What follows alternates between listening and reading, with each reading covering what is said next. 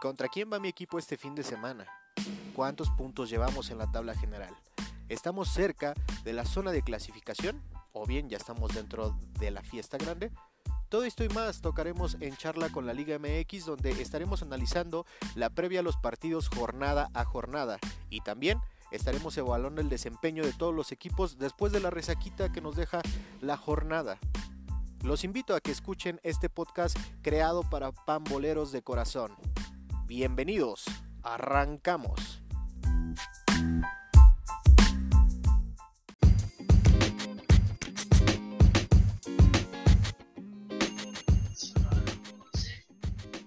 ¿Qué tal amigos? Sean bienvenidos a un episodio más de este su podcast en charla con la Liga MX. El día de hoy vamos a hablar de lo que fue la jornada número 12 del balompié nacional. Como bien sabemos, pues ya nos vamos preparando a, pues, cerrar el torneo, a ver quiénes son los primeros cuatro calificados al, certamen. Creo que ya están por ahí bien, bien definidos, pero pues obviamente vamos a ver si no cambian de posiciones semana a semana. Les recuerdo que Estamos en el Instagram, banda, como en Charla con la Liga MX para que se puedan sumar ahí con nosotros. Eh, ahí ponemos las historias de cómo creemos que van a terminar los partidos y también ahí ponemos el minuto a minuto del encuentro. También la invitación a que vayan a nuestro canal de YouTube. Estamos también como en charla con la Liga MX. Ahí subimos cada semanita los pronósticos de la jornada. Ahí estamos aportando nosotros eh, los pronósticos de cada jornada, esperando pues les sean de mucha utilidad. Y en todos los medios de escucha como Apple Podcast, Spotify, todos los medios que nos suben nuestro contenido de escucha, también por favor ayúdenos a integrarse recordando que pues obviamente nos hace, nos hace de mucha ayuda que se unan para subir contenido de calidad cada vez mejor para todos ustedes. El día de hoy volvemos a tener después de mucho, mucho tiempo eh, con nosotros como invitado aquí en Charla con la Liga MX a un gran amigo, un compañero de trabajo al cual estimo mucho, señor Ángel Ortiz. ¿Qué tal? ¿Cómo está? Y sea usted bienvenido a esta su casa en Charla con la Liga MX. Hola Cristian, muy bien, muchas gracias. Pues nuevamente agradeciendo tu invitación. Ya hacía tiempo que no participaba, pero pues aquí listo para eh, analizar lo que fue la jornada número 12, que la verdad nos trajo muy buenos partidos. Y bueno, mandar un saludo ahorita a las distintas aficiones que nos están escuchando, que nos sigan en las redes sociales. La verdad que eh, vamos muy bien en cuanto a los seguidores y quedamos atentos a todos sus comentarios, críticas, la verdad que son bienvenidos. Esto para seguir mejorando. Para seguir mejorando, como no, como usted nos bien menciona, y pues usted viene bien contento porque su equipo ha tenido un ascenso muy importante, a pesar de como creíamos que iba a iniciar este, e iba a iniciar este torneo, y pues ha, de venir más contento que nunca. Hay que mandarle un saludo y para toda la banda que no lo sabe y que nos escucha, eh, hoy se hizo posible que usted estuviera con nosotros. Habíamos planeado en diferentes episodios atrás de En Charla con la Liga MX que usted estuviese, pero no se podía por diferentes cuestiones técnicas y el ingeniero Toñito Guzmán alias Tony Tormenta pues le ayudó a usted, ¿verdad? Sí, la verdad que es justamente de lo que quiero mencionar. Eh, el Eddie tuve apoyo por parte de nuestro compañero eh, Antonio Guzmán. En la parte técnica le hice el comentario y me dice, ¿sabes que Yo sí te apoyo para que haga nuevamente una grabación y ahí me comparte los créditos durante la grabación. Al cual le mando un saludo, sabemos que es aficionado de las Águilas del la América, pero no importa, le mandamos un cordial saludo y un gran abrazo. Un gran abrazo a su tamaño del señor Toñito Guzmán, cómo no. Pues si le parece, mi querido Ángel, y a toda la banda pambolera que nos está escuchando, que nos está reproduciendo en el tráfico, en la oficinita, en el taller, pues vamos a pasar con el primer partido de la jornada número 12. No sé si le trajo sorpresa, Pachuca en contra de Tigres. ¿Cómo usted vio este encuentro? ¿Quién esperaba que ganaba? Y para mí fue rompequinielas también. Pues sí consideraba que se llevaba la victoria el equipo de Pachuca. Ha venido igual a la al alza, como bien mencionas, del equipo Atlas. Tigres sabemos que a estas alturas de la jornada, pues no da su 100% que, que puede dar este equipo. Entonces esperaba una victoria de los de Pachuca. Ya fíjate que el gol cae al minuto 82 por parte de este joven de la Rosa y pues se lleva los tres puntos. Se lleva los tres puntos. La verdad es que sí, como tú mencionas, el conjunto de Pachuca ha venido haciendo las cosas que si las hubiera empezado a hacer desde la jornada 1, hubiera sido otra historia. Eh, hoy Pachuca, la verdad es que se ve mejor. Y pues para mí es un rompequinielas, a pesar de que Tigres sabemos de su, de su, no sé, sobrevaloración, eh, en estas temporadas o en estas fechas, pues obviamente se puede dar el lujo o se da el lujo muchas ocasiones de jugar así. Por ahí temas internos dicen que ya no quieren a Tuca Ferretti, que varios jugadores pusieron ahí que si Tuca renovaba contrato con Tigres, eh, pues ellos ya no, ya no seguían con el club. Yo siento que sí le hace ya un, le hace falta una reestructuración, como en su momento lo dijimos de América a los Tigres. No sé si desde el cuerpo técnico pero sí ya de futbolistas. La nómina ya está cansada, ya se ve grande y creo yo que ya es momento de darle la vuelta a la página para que el conjunto de Tigres se renueve con futbolistas de calidad que los tiene. ¿eh? Hay jugadores chavos, pero creo que también ahí en la parte técnica no los dejan crecer mucho eh, en la cuestión de que tanta, tanta calidad tienen que los ponen en banca. Creo que ahí hay un tache para la gente de Tigres y para mí se fue una sorpresa, pues yo había puesto en la quiniela que se la llevaba el conjunto de los Tigres y quedé mal. Sí, comparto justamente lo que estás mencionando. Tigres en cualquier momento va a despertar. Quizá ya la era del Tuca pues esté por finalizar. La verdad que ha hecho un buen trabajo. Y pues sí hay que esperar a ver quién, la gente de pantalón largo de esa institución, designa para las siguientes campañas como director técnico. Sí, como director técnico y también pensar en otros, en otros futbolistas. André ya tiene mi edad y creo que para ser futbolista, pues obviamente ya no tarda en su tiempo en poder ponerle fin. Aunque ya firmó contrato, pues yo creo que por ahí ya tienen que estar viendo otras opciones los felinos. Pasemos a otro partido, si le parece, señor Ángel, el conjunto de los rayos del Necaxa en contra de Juárez. Yo pronosticaba aquí que se la llevaba el conjunto de Necaxa porque pues obviamente antes de no sabíamos que habían despedido al profe Cruz, después se despidieron al profe Cruz, pusieron a este nuevo técnico, y les funcionó, eh, pues ganaron un gol por cero, un gol por cero a un equipo de Juárez que por momentos ha dado buenos chispazos durante la jornada, pero pues definitivamente sabíamos que en este partido, yo bueno, ya lo pronosticaba que el Necaxa, pero pues más por la localía, no por lo que vinieran haciendo los dos, una, una manera de juego fenomenal, aunque veo a los dos muy parejos en cuestión de juego, porque han dado, han dado buenos partidos durante el torneo. ¿Usted cómo vio este partido, señor Ángel? Bien, la verdad que yo sí esperaba la victoria de los Rayos de Necaxa. Como bien mencionas, es casi parejo el nivel que traen ahorita estos dos equipos. Pero la verdad Juárez como que no ha desplegado un fútbol pues muy dinámico. La verdad se queda encerrado atrás, no arriesga hacia el frente, fue lo que lo, llevó a la derrota. Y de Necaxa pues bien, la verdad que poco a poco va a ir levantando. Ya como todos eh, los que nos están escuchando saben que va a regresar este Memo Vázquez, pues va justamente a resurgir este equipo, lo va a mantener en, equipo, en lugares justamente que se pueda meter a la liguilla. Y pues aquí de igual manera, ya fíjate lo, curioso, el gol cae hasta el minuto 93.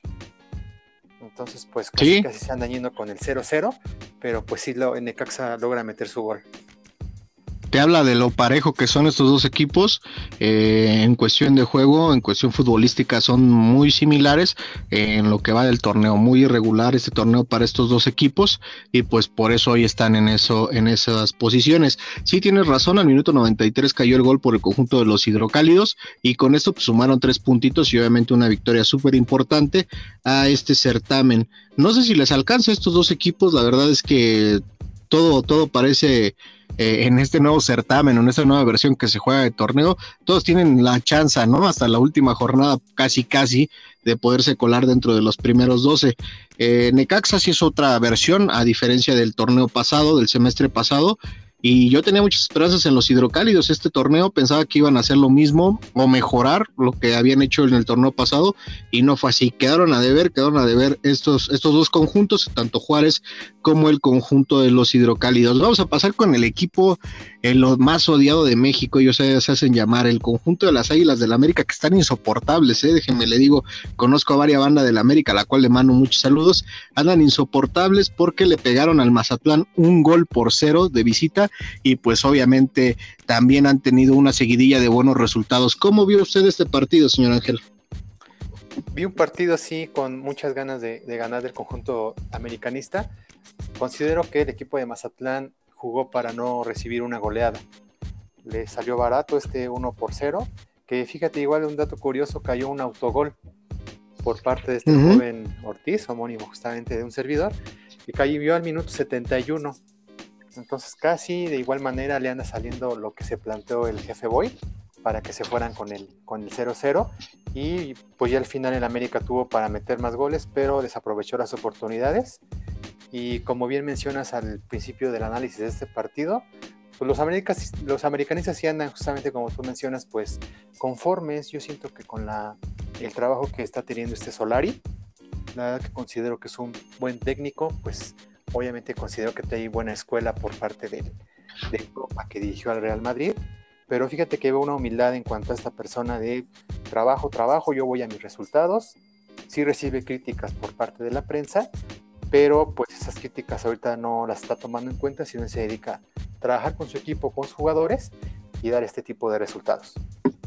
No, y sobre todo que con lo que tiene, ¿no? Porque fue muy criticado en el hecho de cuando salió Miguel Herrera, el hecho de decir podrá eh, suplir una ausencia de un técnico que es, a mi punto de vista, emblemático en el América. Por ahí habrá puntos de diferente tamaño, podrán coincidir o no podrán coincidir conmigo, pero creo que Miguel Herrera marcó una era dentro de este club, ¿no? Es uno de los técnicos o el técnico más ganador del conjunto de las Águilas del América y pues pensábamos, híjole, no conoce la Liga Mexicana, a lo mejor con los jugadores que tiene, yo lo puse en la mesa, dije, no va a ser campeón del conjunto de América, todavía lo sigo sosteniendo, está teniendo un buen momento sin sin mostrar un fútbol ejemplar, un fútbol brillante, un fútbol wow, pero lo está haciendo bien. Creo que, que va a ser protagonista sí dentro de la liguilla, pero no sé, no sé, yo ahí tengo mis dudas si le alcance para ser campeón, porque estos futbolistas de América con todo el respeto que merecen, creo que aún les hace falta a muchos el recorrer o el recorrido en la primera división. Y obviamente el señor Solari, como tú comentas, eh, con esa humildad que ha venido trabajando, es de los pocos argentinos que he visto con mucha humildad, ¿eh? Eh, ahí saludando a los jugadores junto con el pelado Almeida, ahí con algunos jugadores en el partido contra Chivas dándoles la mano, saludando al rival creo que, es un buen técnico y lo está haciendo, sobre todo por la experiencia que dirigir al Real Madrid no pasa por casualidad, mi querido Ángel. Yo creo que quien no quisiera dirigir al Real Madrid, a Hugo Sánchez, por ejemplo, emblemático del Club Real Madrid y de México, pues no se le ha dado la casualidad de dirigir a este grandioso equipo como lo es el Real Madrid. Exacto, sí, obviamente se, estamos esperando a que despliegue pues, un fútbol más espectacular, pero pues ahí le va alcanzando lo suficiente para dar este resultado y ya está este partido ganado, lo coloca en la, en la posición número 2 con 28 puntos, que definitivamente va a estar ese lugar 1 peleándose entre América y Cruz Azul, y pues el América ya va justamente para, esos, para ese puesto. Efectivamente, el América ahí anda con todo. Pues saluda a toda la parcialidad americanista que son millones, millones en la eh, bueno, en, la, en todo el país. En la Ciudad de México no se diga porque es el seno americanista, pero un saludo a toda la banda de las Águilas del América y el Mazatlán, pues obviamente un torneo irregular, ¿no? Lo que ha tenido el profe con sus dirigidos, el profe Boy ha tenido unos altibajos muy feos, que hoy lo tiene en la tabla, pues en la posición que lo tiene. Pasemos a otro partido, señor Ángel, si le parece, Pumas en contra del San Luis. Este partido eh, pues se llevó a cabo en el, en el Alfonso Lastras, ahí pues obviamente mis Pumas, como toda la banda sabe, soy auriazul de corazón, pues iba a visitar al conjunto potosino. La neta es que un partido de mucho fue mejor San Luis, ¿no? No vamos a mentir. Para mi punto de vista fue mejor San Luis.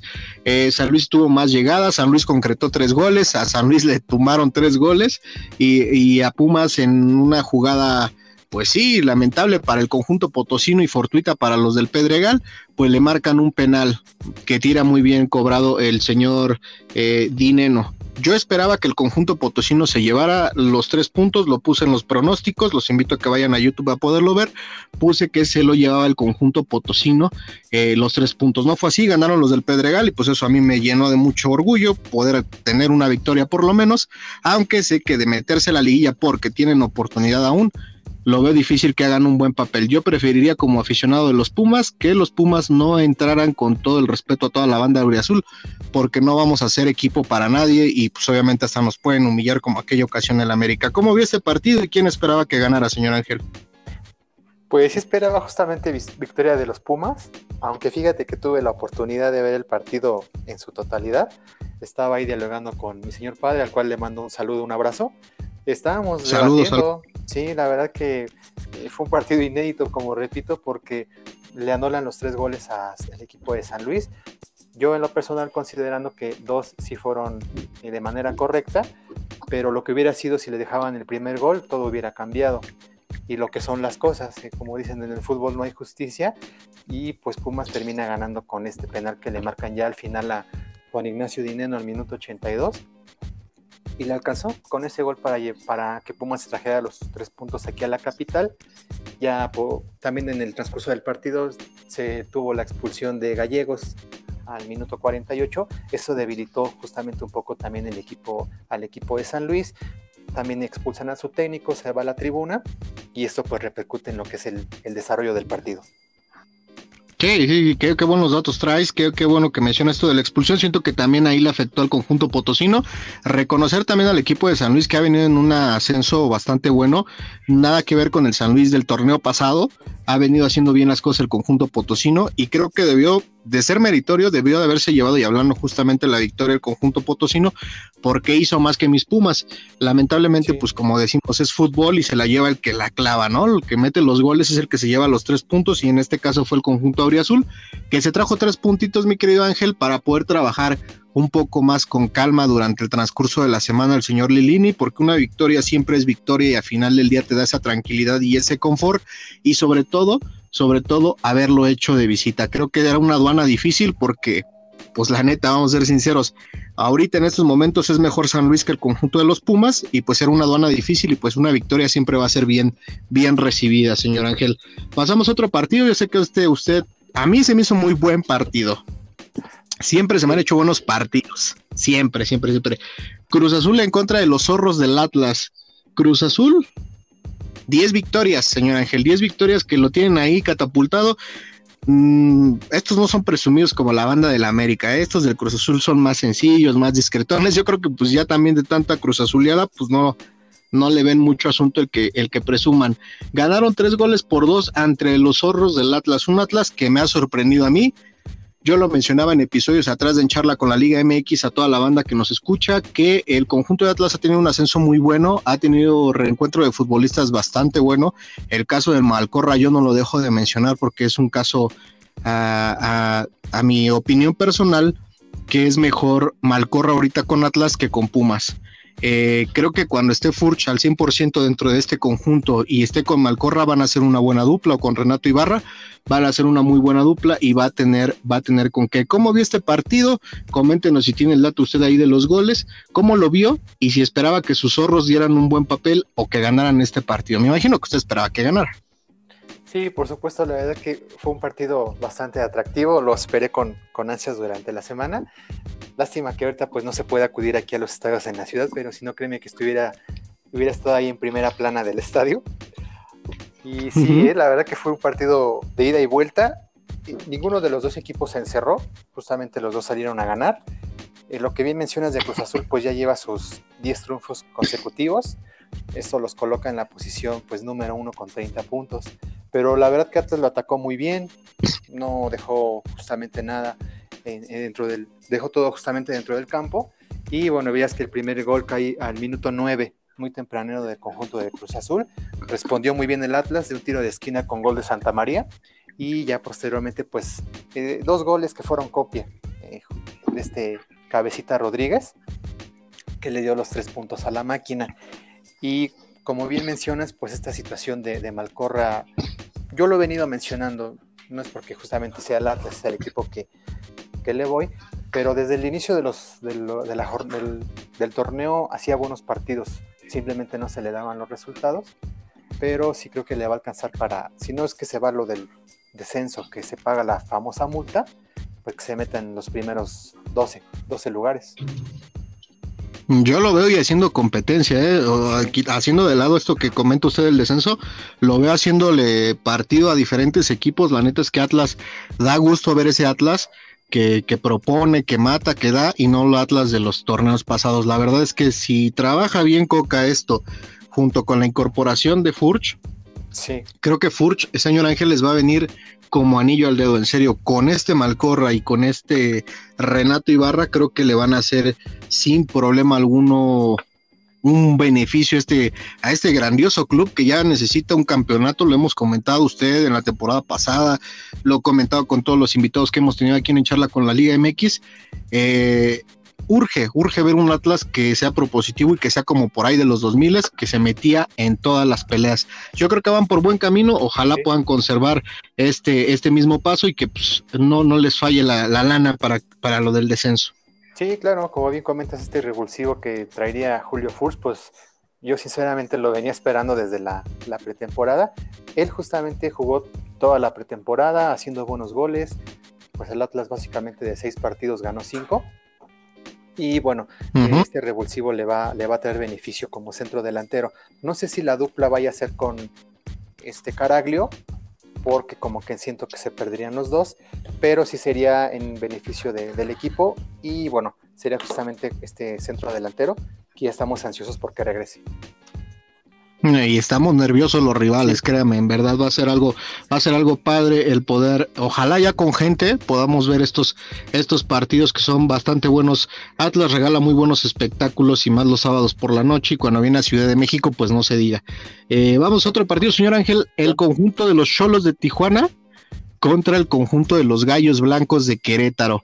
Tres goles por uno, los eh, los Cholos de Tijuana le ganaron al conjunto de Querétaro. Yo había puesto en los pronósticos de encharla con la Liga MX que iba a ser un partido duro, cerrado, y que pronosticaba que los Cholos se lo llevaban, pero a diferencia de un gol, me falló. Ganó el conjunto de la perrera más grande de México, tres goles por uno. ¿Cómo vio usted este partido y quién esperaba que ganara, señor? Sí esperaba victoria del conjunto local ya que a título personal considero que esta plaza de Tijuana pues pesa mucho, aunque no haya público, es justamente una plaza muy pesada para el rival y con goles tempraneros justamente empezó este partido ahí en la frontera, ya iba cinco minutos y ya iban dos goles. Y sí, justamente el, el poderío que ahorita presenta el conjunto de Tijuana pues se me hace atractivo. La verdad que desde la portería con Jonathan Orozco pues es el soporte que les da este, este portero. Sí, portero de selección nacional, ¿no? Portero de selección nacional y qué, y qué bueno, qué bueno que se está haciendo notar. Sí, está haciendo notar, ya es fiel a su costumbre de este, de este buen arquero. Ya para finalizar al minuto 31, pues todavía Martínez clavó el, el 3 a 1. Sí esperaba victoria, sinceramente, del equipo de Tijuana. No sé si le alcance para meterse dentro de los primeros 12, pero también fue un partido, la verdad, que bastante atractivo. Sí, bastante bueno. Hoy sí hubo goles, ¿eh? Hoy sí hay que resaltar que a diferencia de otras jornadas, sobre todo las primeras cinco, ya nos armamos de más golecitos y de más roncha cada jornada a jornada y ha tenido la oportunidad de regalarnos más goles y de buena calidad y mejores juegos, porque las primeras cinco o seis jornadas, usted recordará, eran un bostezo total, claro. un bostezo total. Eh, vámonos a otro partido, el mejor de la jornada. Para mi punto de vista, no sé usted cómo lo vea, no sé toda la banda que nos escucha, que nos lo haga saber ahí en el Instagram, que estamos como en charla con la Liga MX, en el YouTube. Eh, Puebla en contra de los Diablos Rojos del Toluca. Partidazo, partidazo este de Toluca contra Puebla. Partido de ida y vuelta, partido de sube y baja, todos corrían, todos peleaban. Eh, Rubén Zambuesa fue tomado en algunas, en algunas imágenes ya dando órdenes como director técnico dentro desde la banca. Eh, definitivamente un buen encuentro. Creo que Puebla, siempre lo he dicho, ha sido más a, base de garra, de corazón, sin mucha nómina, sin un equipo discreto. Lo ponía, lo tuiteaba inclusive Rafael Márquez, ¿no? Que lo estaba viendo el partido, emblemático capitán de los y también zorro del Atlas, como usted eh, lo mencionaba, partidazo y definitivamente creo que, que, que aquí sobran palabras. El mejor partido que nos ha regalado, eh, no, me voy a escuchar a lo mejor un poco loco y muchos me van a crucificar. Es el mejor partido que yo he visto en 12 jornadas de nuestra liga. No sé usted cómo lo vio y quién esperaba que ganara. Yo pensé que, espera, que esperé que ganara el Toluca. La neta debo reconocer. Ahora no le puse a mi pueblo, equipo de mi padre, al cual también le mando un saludo. Pensé que ganaba el conjunto Toluca y no ganó. ¿Usted cómo lo vio? Pues lo vi bien. Fíjate que pronosticaba un empate no claro con tantos goles, ocho goles a todo el partido. Sí fue de ida y vuelta, pero también yo quiero hacer este, mención de este punto. Se, derivaron los últimos goles de errores garrafales. Ya el Toluca estaba básicamente con la victoria de 4 por 3, pero se desconcentraron. La verdad que como bien dicen, aquí esto no se acaba hasta que se acaba. Se confiaron y fue cuando ya al eh, último minuto casi les meten el, cuarto gol. Yo consideré que sí fue un partido bueno, pero también de muchos errores. Errores que justamente derivaron pues un marcador tan abultado que fue este 4-4. Sí, un marcador muy abultado. La verdad es que a mí, a mí lo personal me gustó muchísimo, ¿eh? Me gustó muchísimo verlo. Este, de hecho, yo estaba, estaba haciendo un trabajillo, estaba trabajando y entre que trabajaba, pues veía el partido y la neta es que me llenó de mucha satisfacción ver, ver toca la puerta, señor tesorero, toca la, puerta. este, fue de mucho, de mucha alegría ver estos goles y pues definitivamente ver un Toluca que ya es una realidad, ¿no? Un Toluca que va a ser, va, va a pesar dentro de la liguilla y un conjunto de Puebla que la verdad me deja sin palabras. Siempre lo he dicho, Puebla siempre ha sido aguerrido y pues a lo mejor si fueron por, por errores, pero qué Pumas que quisiera, y pongo el ejemplo de mis Pumas, ¿no? Qué Pumas que quisiera tener esos errores, concretarlas, mano. Pumas no concreta nada, nada concreto y el conjunto de Puebla sí lo hace. Sí, la verdad que están bien dirigidos los dos equipos. El técnico de Toluca, bueno, como sabemos es Hernán Cristante, es de altibajos, pero mantiene un orden justamente en lo que son los partidos. Aquí sí se le barrió y le clavaron cuatro goles, pero sí se me hace que se va a meter dentro de los primeros ocho el equipo de Toluca y que como local va a retomar esa fortaleza que ya nos ha venido acostumbrando, que es la bombonera, que pese realmente en ese horario a, las, los domingos a las 12 del día y hay que esperar qué es lo que hacen los siguientes partidos. Pero sí es buen equipo, buen juego, repito, pues derivado de esos errores también garrafales que se cometieron, pero sí, comentarios iguales, compañeros que siguen a Charla en la Liga MX, dicen la verdad que estuvo entretenido el partido, estuvo agradable y quedaron todos muy contentos quedamos todos bien contentos, aunque no le vamos a ninguno de estos equipos. La neta es que estuvo muy, muy bueno. Pasamos a otro partido, Santos en contra de León. Este partido igual se llevó en el territorio Santos modelo.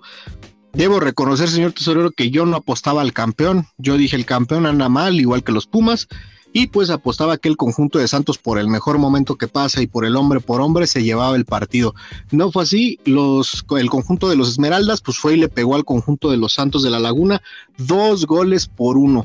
¿Usted cómo ve este partido? ¿Sí veía que ganaba el León o pensaba que ganaba el Santos o pensaba en un empate? Pues pensaba en un empate, sinceramente, porque pues como bien menciona, Santos venía la alza. León pues poco a poco ha venido eh, desplegando su fútbol y pues terminó justamente en victoria del equipo León. Aquí el primer gol cae al minuto 32 por parte de Gorriarán del equipo Santos. Ya después viene, bueno, primero fue el gol de Ángel Mena al minuto 24 de penal. Después viene el empate de penal. Y pues ya la victoria del conjunto Esmeralda al minuto 59 es lo que le da la victoria y que repito, pues poco a poco el León va a la alza. Ya se Va a la alza.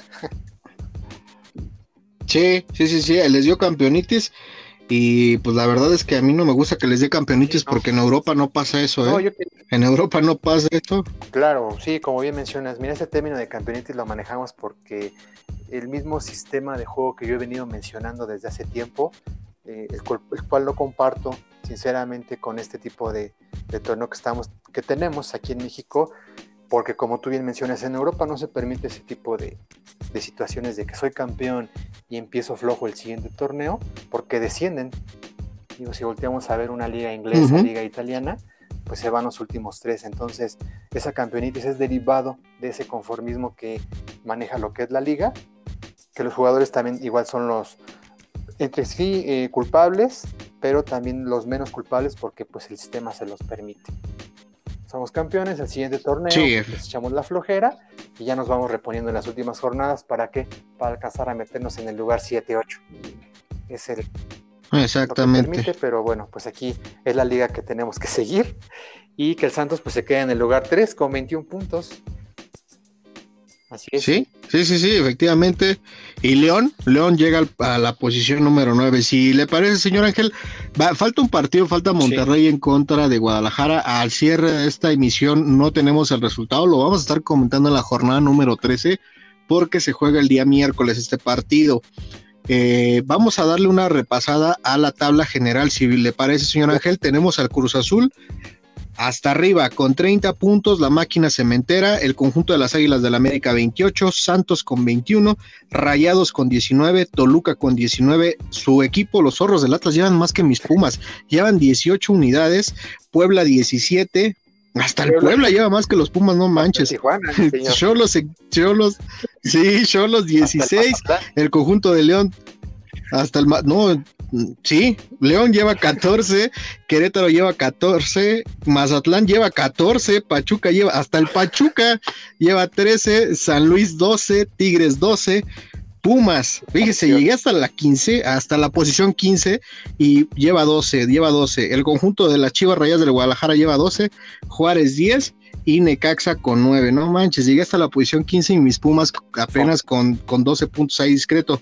Más arriba que Chivas por la diferencia de goles. Sí, Chivas con su partido pendiente, como bien mencionas, pues que ante el Monterrey se puede ir al, pues hasta un lugar 10, 10 le alcanzaría para meterse a Chivas y gana con 15 puntos. Sí. Pues ya en el fondo de la tabla, como bien mencionas, pues el equipo de Juárez con tan solo 9, unidades. Llega al 9, ¿eh? Si ganan las Chivas, se queda con quita León y, llega al, noveno, al noveno peldaño. Y Monterrey de ganar, no, pues Monterrey de ganar, pues sí o sí se, queda. Pasaría tercer lugar. Sí, sí. Ajá, se va al tercer lugar. Se va al tercer lugar. Esas son las, Sí, la disputa del lugar este, 1 y 2 pues va a estar entre América, señor. No quiero adelantarme mucho ni ilusionar a estas aficiones, pero creo y voy viendo por el estilo de juego que están teniendo que el siguiente campeón se queda en la capital. No quiero dar nombre de ningún equipo, pero creo que la final se jugaría en el Estado Azteca con campeón justamente de la ciudad. Es, lo, es un pronóstico muy vagamente que, que me atrevo a decir. A ver qué opinan los compañeros vamos a decir en la Liga MX.